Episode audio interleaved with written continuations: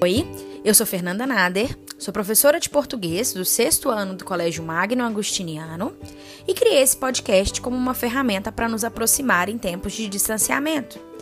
Ó, oh, vamos nos lembrar de que é importante nos cuidar, cuidar da nossa saúde, cuidar daqueles que a gente ama, não é isso? Então, nesses tempos, é importante manter a distância, lavar as mãos e seguir as recomendações dos órgãos de saúde. Bom, se a gente fizer tudo isso, eu tenho certeza de que nós passaremos por essa fase da melhor maneira possível. Eu tô aqui à distância, né? Sentindo a falta de cada um de vocês, mas sabendo que vai dar tudo certo e que em breve nós estaremos todos juntos de novo.